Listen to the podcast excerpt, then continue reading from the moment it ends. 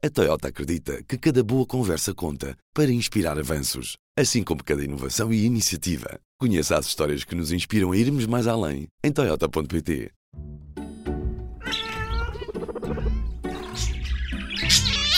Cuidado com pets. Olá, o Cuidado com o Pet está de volta para mais temas e dicas para cuidares do teu animal de companhia, especialmente agora que já está frio. Eu sou a Ana Isabel Ribeiro e vamos começar mesmo por aí. Quando é que está demasiado frio para os cães e para os gatos? Será que devemos evitar levá-los à rua quando as temperaturas estão muito baixas? É o que vamos descobrir no episódio de hoje com a médica veterinária Sara Coelho.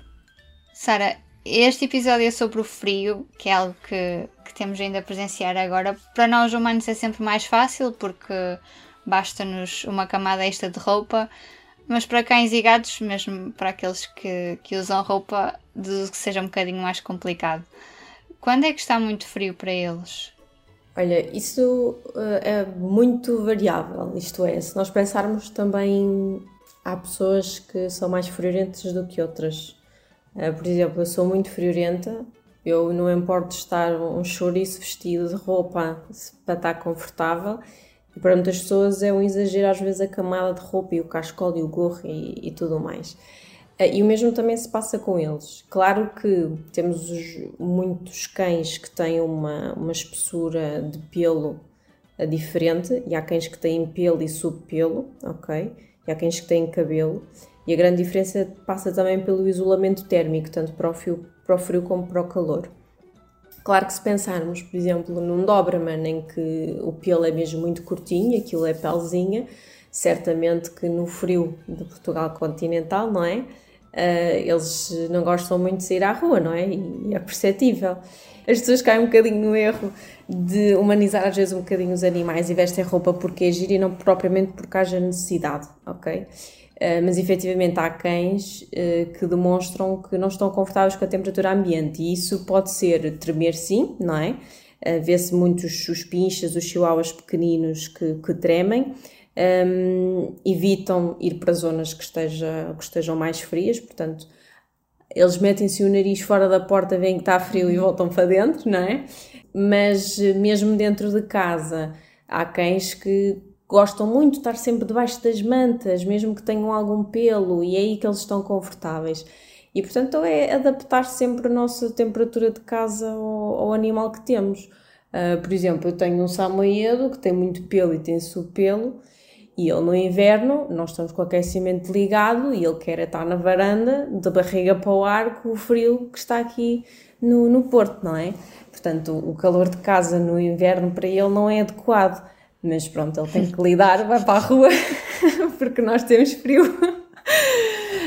um, mas essencialmente, essencialmente por aí. Agora, um cão que está deitado em casa, que não está enroladinho nele próprio, e eles fazem uma coisa muito gira que é enrolam-se, estão a dormir enroladinhos, isto é sobretudo naquelas raças mais nórdicas, e colocam o focinho a tapar a cauda para continuarem a respirar, ou seja, para se continuarem a aquecer com o próprio calor deles e estão protegidos aí do, do, do, frio. E há muitos cães que fazem isso, que quando se deitam tapam o nariz nas pernas de trás ou assim, que é para manterem uh, o, o, calor. E, quais são aqueles sinais mais disfarçados que os cães nos dão e que significam que têm frio? Por exemplo, eu li que se eles tiverem as orelhas ou as patas frias é sinal que, que têm frio. Isto é verdade? Não, temos que desmistificar isso. Da mesma forma que dizer que quando tem o nariz quente é porque está com febre. Isso não é verdade. A única forma que nós temos de verificar se o animal tem febre ou temperatura corporal baixa é medir a temperatura retal, ok? Mesmo aqueles termómetros que agora já existem para nós de só encostar à pele e ver a temperatura, como eles têm pelo, eh, não é tão fiável quanto isso e pode-se muitos desses termómetros até dão um erro, um, porque pronto, não conseguem medir, não é? Porque o mecanismo de medição desses termómetros não dá para aplicar neles, porque eles têm pelo e nós eh, não, não é? Um, e mesmo nas orelhas, não nos vão tirar a temperatura através do cabelo, não é? Tiram-nos a temperatura no sítio onde nós não temos pelo. Um, portanto, isso das extremidades frias, há muitas situações que podem de facto contribuir para termos uma extremidade fria. Às vezes até pode ser uma má circulação em si, ser um problema de saúde que dá uma extremidade fria, achamos que é só frio e não. E pode ser realmente um problema de saúde. Portanto, sempre que se achar que eles estão com as extremidades frias, mesmo estando aquecidos, tudo, não podemos assumir que seja só frio e que hum, se calhar deve ser avaliado. Outras formas de, de aquecimento é sobretudo mantinhas, botijas com água quente super perigosas porque podem mesmo queimar, ok? E temos às vezes situações eh, muito chatas em que grandes, grande, uma grande dimensão da pele morre e cai, um, porque lá está, embora eles tenham pelo, a sensação, lá está, a sensação térmica deles acaba por ser diferente e mesmo com pelo eles podem se queimar e fazer queimaduras graves. Portanto, botijas fora de questão. Aqueles aquecedores de óleo são, são úteis, os gatos gostam muito de se pôr à frente deles. E os gatos são muito espertos porque se costumam pôr, por exemplo, em cima da torre do computador, porque está quente, não é? Já os cães é mais difícil pôr-se em cima de um computador, mas. Não sei que seja um salsicha. Vão dar preferência. Exato. Mas vão dar preferência, sim, a, aquelas zonas, eh, por exemplo, aquelas eh, nas cozinhas, sobretudo quando estamos a, a, a cozinhar, não é? Seja um forno convencional ou um forno na lenha tipicamente eles vão preferir ir para a cozinha porque é o sítio que está que tá mais quente, não só porque tem a nossa companhia, mas porque efetivamente é o, é o sítio mais quente da casa, isto quando não há aquecimento central. Mas uh, tudo o que seja fontes de calor demasiado perto da pele são perigosas e não é para usar. Em relação aos passeios, a partir de que temperatura é que não os devemos levar à rua?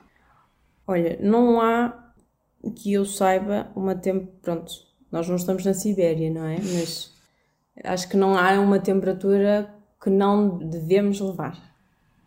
Uh, acho que lá está, depende muito da tolerância do animal, mas, uh, por exemplo, se neva, se calhar não vou estar muito tempo com o cão no gelo, porque o próprio gelo também queima as patas, não é só o calor, não é?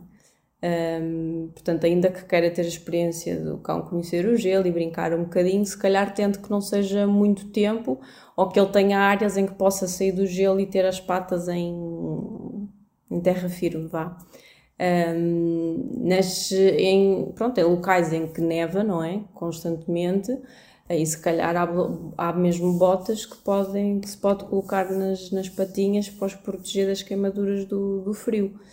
Um, e depois lá está, depois também depende muito da tolerância de, de, cada animal, porque um, há, há, cães que, inclusive, não tendo muito pelo, que em zonas de muito frio, não em Portugal, mas no estrangeiro, que até se pode pôr assim uma, uma badana, mas mais nas orelhas, para não lhe arrefecer muito as orelhas, porque são extremidades, não é? portanto vão ficar automaticamente frias.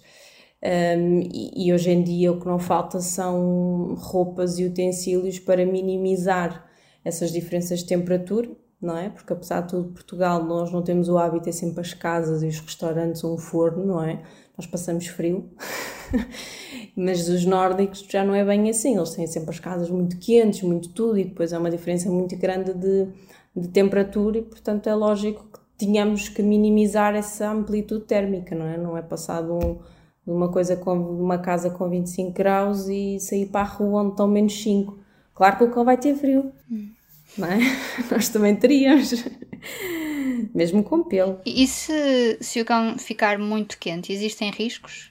Aí ele vai arfar e quando ele, se eles começarem a arfar é sinal que se calhar estão com calor.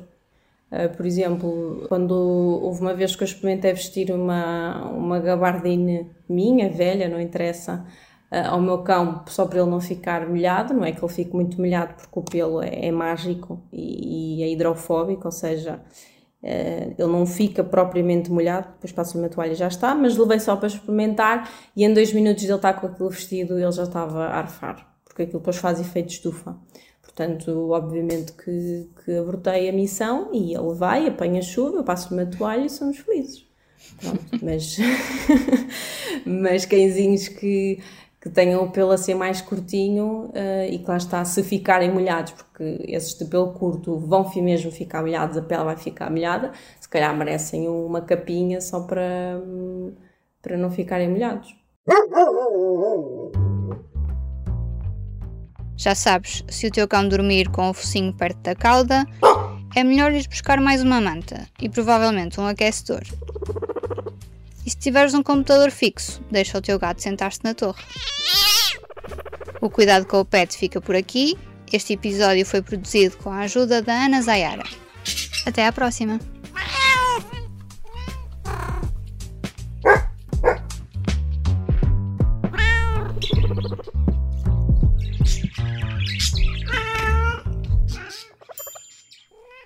O público fica no ouvido.